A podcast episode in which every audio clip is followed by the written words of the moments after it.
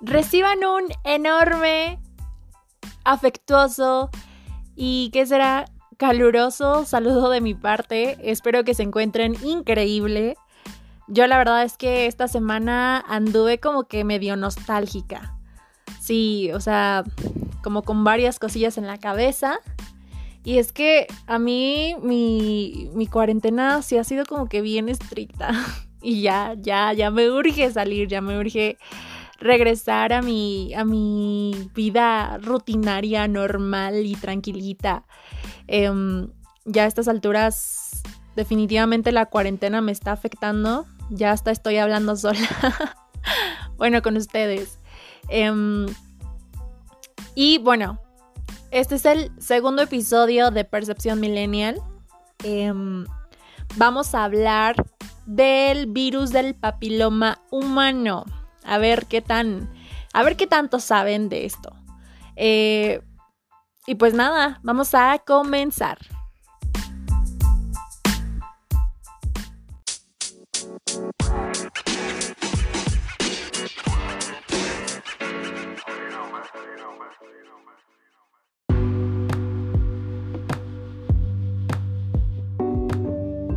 A ver, aquí no vamos a hablar de ningún mito, ni leyenda urbana, ni nada por el estilo.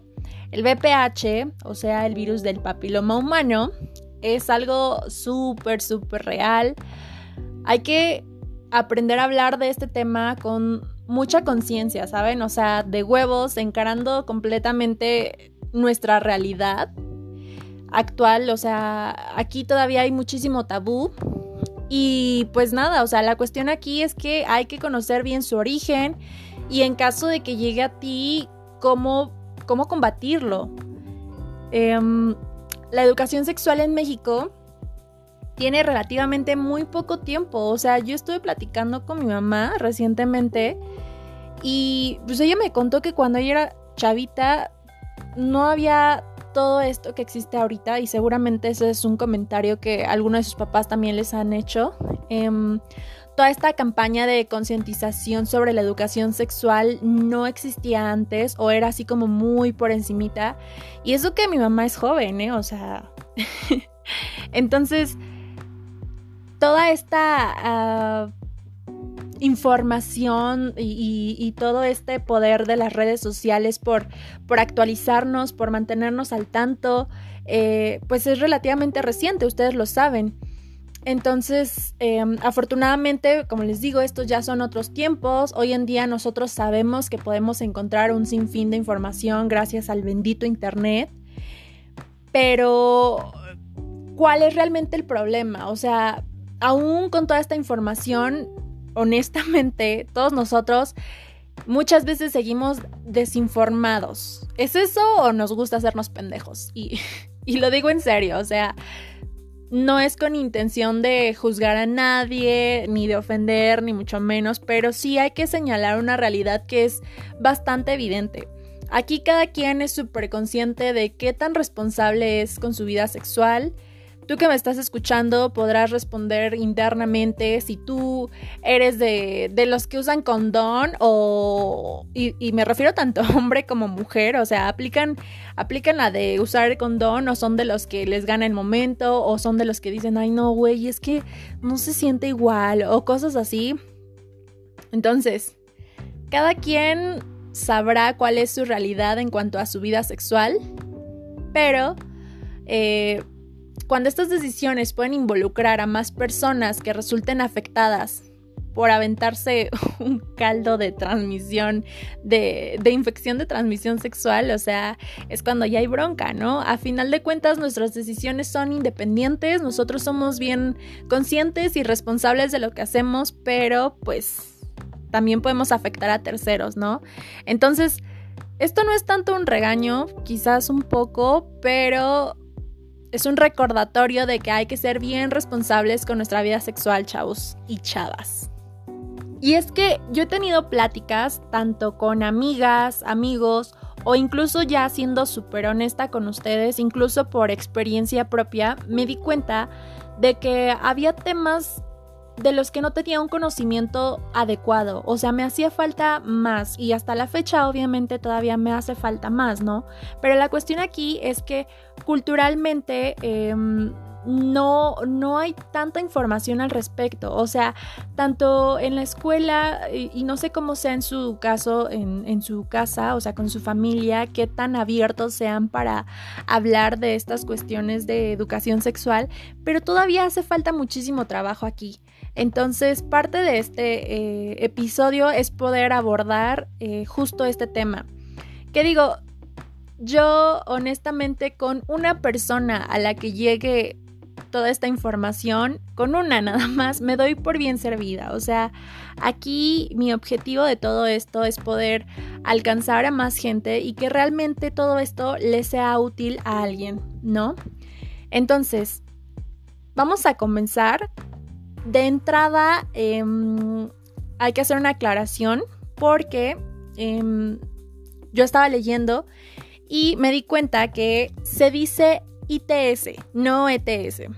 Porque em, es posible, ahí les va la explicación, es posible ser portador de algún tipo de virus, bacteria, hongo y no haber desarrollado alguna enfermedad asociada. O sea, por ejemplo, puede ser portador de VIH sin haber desarrollado SIDA. Entonces, también puedes eh, ser portador de VPH y no desarrollar cáncer. O sea, una cosa es como la infección y otra cosa ya es la enfermedad. Entonces, se dice ITS y no ETS para que lo tengan bien claro. ¿Y qué es el VPH? Em, el virus del papiloma humano en realidad es un grupo, un grupo de alrededor de unos 200 tipos de virus y cerca de 40 de estos tienen la capacidad de generar verrugas que aparecen en los genitales y en otras partes del cuerpo, como garganta, ano, pene, entonces, eh, bueno, todas estas zonas donde hay contacto sexual, ¿no? Em, se transmiten, como les decía, mediante contacto sexual y están considerados como la enfermedad de transmisión sexual más frecuente. Y quiero remarcar esto con letras rojas, en voz alta, con marcatextos y lo que quieran, porque el virus del papiloma humano es la infección de transmisión sexual más común de todas y se piensa que 9 de cada 10 personas con vida sexual activa la tendrán en algún momento de sus vidas, o sea, es un chingo. Es básicamente como, como la gripe de las infecciones de transmisión sexual y nosotros ni en cuenta. Eh, yo básicamente me deshice en preguntas con mi gine de cabecera para tener pues bien claro este tema y también porque pues nunca está de más preguntar, ¿no? Esto pues obviamente con la finalidad de poder explicárselos aquí más detalladamente. Y él me explicó que este virus eh, casi todos en algún momento de su vida o lo han tenido o lo tienen o lo van a tener. Y nosotros no, no, no sabemos, o sea, se ha comprobado que así ha sido con el 80% de la población, pero que estamos tan desinformados al respecto que si a ti te dan un diagnóstico así, te cagas. O sea, te cagas cuando en realidad esto es algo muy normal. O sea, para que 9 de cada 10 personas lo hayan tenido, pues realmente es porque son demasiadas, ¿no? Ahora, obviamente yo con este dato no intento hacer un llamado para, para desestimar esta esta situación, sino hay que dimensionarlo, porque hay que ser, eh, más bien hay que saber que al ser portadores de este virus, si tu infección evoluciona y se convierte en enfermedad, entonces ahí es cuando ya puedes contraer cáncer y esta sí es una amenaza muy real. Pero eh, el poder conocer a fondo el problema eh, es la mejor manera de poder prevenirlo, ¿saben? Eh, poder confrontarlo. O sea, la información básicamente es nuestra mejor arma. Y muchas veces el estigma generado alrededor de las ITS, bueno, ITS, em, es precisamente lo que nos impide poder tener una oportuna detección y atención, ¿saben? Entonces, ¿a qué voy yo con todo esto? Les repito, es poder estar bien informados de qué onda, ¿no? O sea, ¿qué es esto? ¿Cómo lo prevengo? Em, ¿Cómo lo detecto? ¿Y qué pasa si lo tengo? Y antes de respondernos a estas preguntas, creo que también es bien importante plantearnos por qué este virus es tan frecuente, o sea, qué es lo que hace que sea tan fácil contraerlo. Porque, o sea, como ya les había dicho, se contrae obviamente por contacto sexual, pero la diferencia entre esta y otras infecciones de transmisión sexual es que esta se contrae a través del contacto directo con la piel. Si tu vulva, vagina, cuello uterino, pene o ano entran en contacto directo con los genitales, boca o garganta, ojo, o sea, no solamente son genitales, sino también boca o garganta de una persona que lo tenga, ahí ya valió madre porque eh, pues ya puede ser candidato a ser portador de esta infección. O sea, a través de penetración, sexo oral o ya con que hayas tenido un megafaje con tu pareja y ya hubo un roce este, directo con estas partes que ya mencioné, pues ya, o sea, eh, puedes, puedes desarrollar esta infección, incluso aunque sea silenciosa, porque como les digo, o sea, en los casos más leves, em, incluso desaparece sola la infección, sin tratamiento ni nada. O sea, lo puedes comparar como con un fuego que te sale en la boca. Eh, que así solito desaparece. Pero, ¿qué es lo que pasa si tú eres portador o portadora y andas con las defensas por los suelos?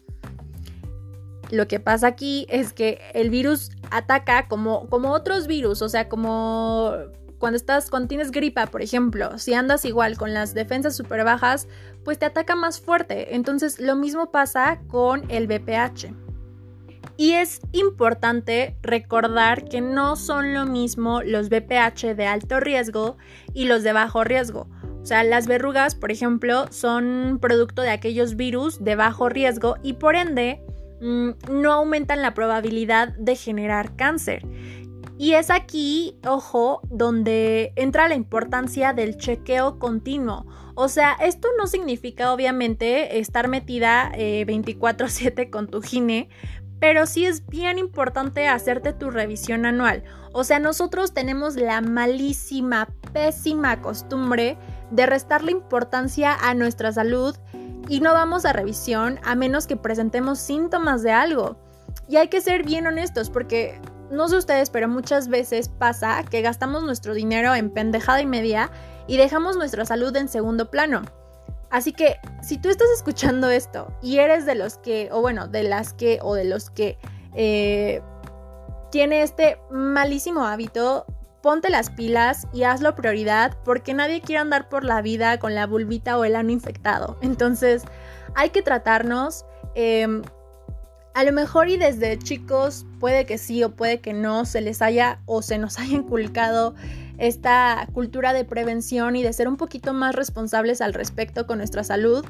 Si se puede, háganlo. O sea, ya sea eh, en un particular, porque muchas veces este, pues hay que investigar, ¿no? Los precios varían en cuanto a ginecólogo, ginecóloga. En el caso de los hombres también. Em, y es que esto también va para ustedes porque justo esta es otra cuestión, o sea, yo estuve preguntando a amigos y conocidos y estoy hablando de vatos de 18 a veintitantos años o más que en su vida, o sea, de verdad, en su vida han ido a hacerse algún tipo de chequeo. Para esto, igual estuve investigando y existe una diferencia entre urólogos y andrólogos. O sea, los urólogos te checan muchos piensan que, no, o sea, que con los urólogos ya tienes que ir a partir de los 50 años, o sea, que eso ya es este, cosa de señores, pero no. Los urólogos también llegan a tratar este, temas que tienen que, bueno, que involucran la salud sexual de los hombres, pero más específicamente los andrólogos. Eh, son los que tratan las eh, infecciones o enfermedades de transmisión sexual. Entonces, por si no lo sabían, ya lo saben. Este, hay que checarse. Ya vieron que motivos hay de sobra y una vez al año, les juro, les juro, no les hace daño a nadie. Y ya tengo duda, o sea, ahora ¿Cómo sé si tengo BPH o no? O sea, suponiendo que yo eh, ando normalita, normalito, no presento ningún síntoma, o sea, aparentemente todo en orden, pero Michelle, ya me dejaste con la duda, ¿cómo sé si soy portador o no? Bueno, pues ahí te va. Si eres mujer, hombre trans o persona no binaria con vulva, ve ahora mismo, bueno, no literalmente ahora mismo, pero ve y realízate una prueba de Papa Nicolau con tu ginecólogo o ginecóloga. Esto es únicamente para poder detectar eh, si existen células anormales que puedan haber sido causadas por el BPH. Obviamente, si, si este estudio arroja la posibilidad de que sí, o sea, de que haya como algún tipo de anormalidad, entonces probablemente tu gine te haga otra prueba como la colposcopía para confirmar que sí, efectivamente se trata de, de este virus y posteriormente ya poder darte un tratamiento. Ahora, si tú eres hombre, mujer trans o persona no binaria con pene, pues ya es un tema un poquito más complicado porque para ustedes todavía no existen pruebas de rutina para poder detectar este virus, pero eso no significa que pues vayan a tener que quedarse de brazos cruzados, no. Eh, se puede realizar eh, o bueno, se pueden examinar de otra manera a través de un hisopado en el pene y zonas genitales. Eh, ustedes van con su, con su andrólogo, como les había dicho, y se obtiene una muestra para detectar igual si son portadores de BPH. Ahora, lo mejor que podemos hacer nosotros como personas responsables que somos, claro que sí, es este vacunarnos eso, vacunarnos, porque también podemos desarrollar cáncer por virus del papiloma humano. Y si eres de los que creyó que la vacuna aplica únicamente o que este tema en general es únicamente cosa de mujeres, pues no, ya vimos que no. Esto aplica tanto para hombres como para mujeres. Entonces, la vacuna es para ambos, ¿ok? Em, hasta la fecha, eh, en México la marca más común es Gardasil. También existe otra que se llama Cervarix pero la versión más actualizada es Gardasil 9 porque esta previene contra los tipos de virus de papiloma humano más propensos a causar cáncer, que son el 6, 11, 16, 18, 31, 33, 45, 52 y 58. No creo que esto se lo aprendan de memoria, yo no me lo aprendí, pero nunca está de más decírselos. Em, la aplicación de esta vacuna se da de 2 a 3 o sea, te lo aplican en un periodo de seis meses y son de dos a tres este, inyecciones. Eh, estas las puedes encontrar a través de campañas de vacunación, o sea, si tú te metes a internet e investigas, probablemente encuentres alguna que otra campaña en, en, nuestro país. Y si no, este, si quieres irte, no sé, más a la segura, pues también puedes investigar en clínicas particulares, ahí también te las aplican sin ningún problema. ¿Y por qué les digo tanto todo esto? O sea, eh, ¿por qué es tan importante? La OMS informó que aproximadamente 660 millones de personas están infectadas con BPH. Ok, esto es súper normal, ya nos quedó claro, ya se lo repetí hasta el cansancio, eh, es este, muy común, ¿no? Pero en América Latina se presentan cada año cerca de 68 mil casos de cáncer cervicouterino. O sea, cerca del 80% de los casos de cáncer cervicouterino se producen en países de desarrollo donde faltan programas de detección y acceso a los tratamientos. O sea, está cabrón porque todo esto viene a raíz de lo mismo que es de la desinformación. Entonces, ¿el VPH se puede tratar? Sí, pero el primer y más efectivo paso para tratarlo es a través de un diagnóstico temprano. O sea, no me lo voy a, no me voy a cansar de, de repetírselos chéquense, o sea, de verdad es importante. Ahora, en el caso de las mujeres, eh, supongamos que ya se hicieron su, ya, ya tuvieron su consulta con su ginecólogo, em, ya les dijo que, que sí, que tienen, que tienen el virus, ¿no? ¿Cómo son los tratamientos? O sea, esto yo nada más les estoy dando como una encimadita de lo que es. Eh, ya si quieren investigar más a fondo, pues lo pueden corroborar ustedes en internet, pero usualmente los tratamientos son la crioterapia o el LEP. Ahora, la primera es este un tratamiento en el que te aplican un producto químico muy frío, o bueno, se lo aplican a las células para congelarlas y luego removerlas. Em, y el segundo, el LEP, es similar, bastante similar, eh, nada más que lo que hace este es un procedimiento de escisión electroquirúrgica con ASA. O sea, em, este tratamiento previene igual el cáncer de cuello uterino y lo que se hace es que con un pequeño cable eléctrico en forma de bucle es utilizado para remover las células anormales dentro del cuello uterino. Em, y la cirugía LEP puede realizarse luego de que las células anormales sean detectadas en el papanicolao, colposcopía o biopsia. Em, esto tarda aproximadamente unos 10 minutos. Entonces, los procedimientos eh, realmente son rápidos. Supongamos que entonces ya te hiciste alguno de los dos tratamientos, ya no tienes ningún tipo de condiloma o verruga, ya tu, tu médico te dio de alta Em, entonces, hay dos cosas bien importantes que tienes que cuidar, que son tu salud física y tu salud mental. Obviamente, cuando tú recibes una noticia así, mm, dado que no es algo tan común, o bueno, a lo mejor y sí es común, pero no se habla tanto, más bien es esta la cuestión puedes sentir algún tipo de vergüenza o algún tipo de culpa o remordimiento o algo por el estilo. Si es el caso, o sea, si tú eres una persona eh, que está pasando por una situación así, es bien importante tener muy claro que no tienes por qué sentir vergüenza, no tienes por qué sentir culpa, o sea, esto es algo muy normal que le podría pasar a cualquier persona, entonces eh, tampoco te puedes poner a, buscar respuestas o, ponerte a pensar, güey, es que quién me contagió, o sea, seguramente fue este cabrón, o seguramente no, o sea, no hay forma, no podemos saberlo porque como les, ya les dije, o sea, em, puede, puedes contraer esta infección eh, no sé, hace un año y, no presentar síntomas hasta después de meses o incluso años. Entonces, eh, encontrar al responsable, pues sí está cabrón. No tiene caso, eh, pues no sé, llenarse la mente con ideas o, o, teorías o algo por el estilo. en el caso de que tengas una pareja, Tampoco tienes por qué sentir culpa por decírselo a esta persona. Digo, a menos que ya tengas tus motivos muy personales, este, pues a lo mejor y sí.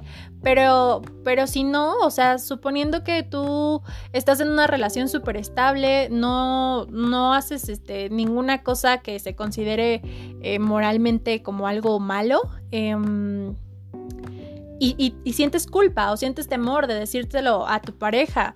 Eh, no tienes por qué, ¿ok? O sea, esta enfermedad, bueno, esta, perdón, corrijo, esta infección, em, no necesariamente eh, los síntomas se presentan al momento, o sea, pueden ser años, entonces no hay que agobiarnos con esto, tampoco hay que sentirnos mal, sí puede ser un choque, este, pues de sentimientos a lo mejor, pero hay que considerarlo como algo natural, ¿ok? O sea, esta infección puede pasar como cualquier cosita, o sea, como les digo, puede ser como, como un fueguito o lo que sea, simplemente hay que darle el seguimiento apropiado y este, hay que recordar que no podemos estar en un estado continuo de estrés, de ansiedad, de poco descanso, de mala alimentación o hábitos dañinos, porque esto obviamente baja nuestras defensas.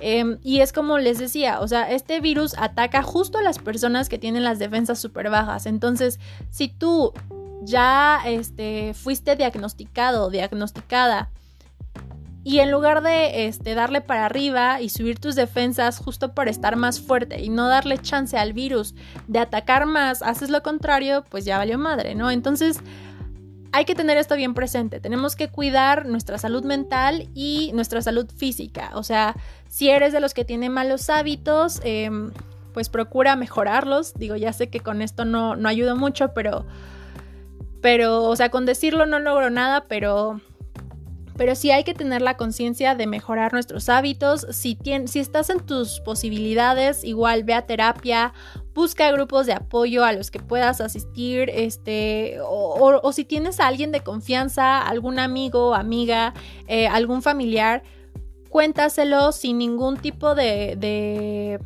de pena. O sea, esto no tiene por qué ser un tema que te avergüence.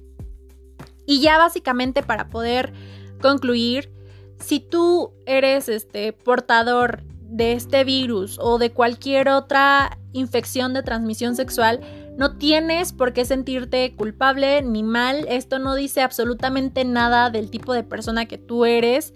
Tu valía como persona no depende de tu estado de salud. Eh, tú eres lo que eres por tu esencia, por tus valores, por tus ideales. No eres tu diagnóstico. Entonces, quitemos de nuestras cabezas este tipo de prejuicios, este tipo de miedos a la información. Al contrario, este, informémonos más o, ayudemos a esparcir este conocimiento con más personas y rompamos estos tabús. Ya es tiempo de, de dejar todo esto atrás y poder caminar hacia adelante. Ya me siento como, como en propaganda política, pero pues esto es todo. Em, espero que les haya sido útil a alguien. Si ustedes tienen algún conocido o conocida que esté pasando por una situación así, o si ustedes son eh, las personas que están pasando por esto, pues espero que les haya sido útil. Y espero sus comentarios. Les recuerdo que estamos en redes sociales como arroba percepción.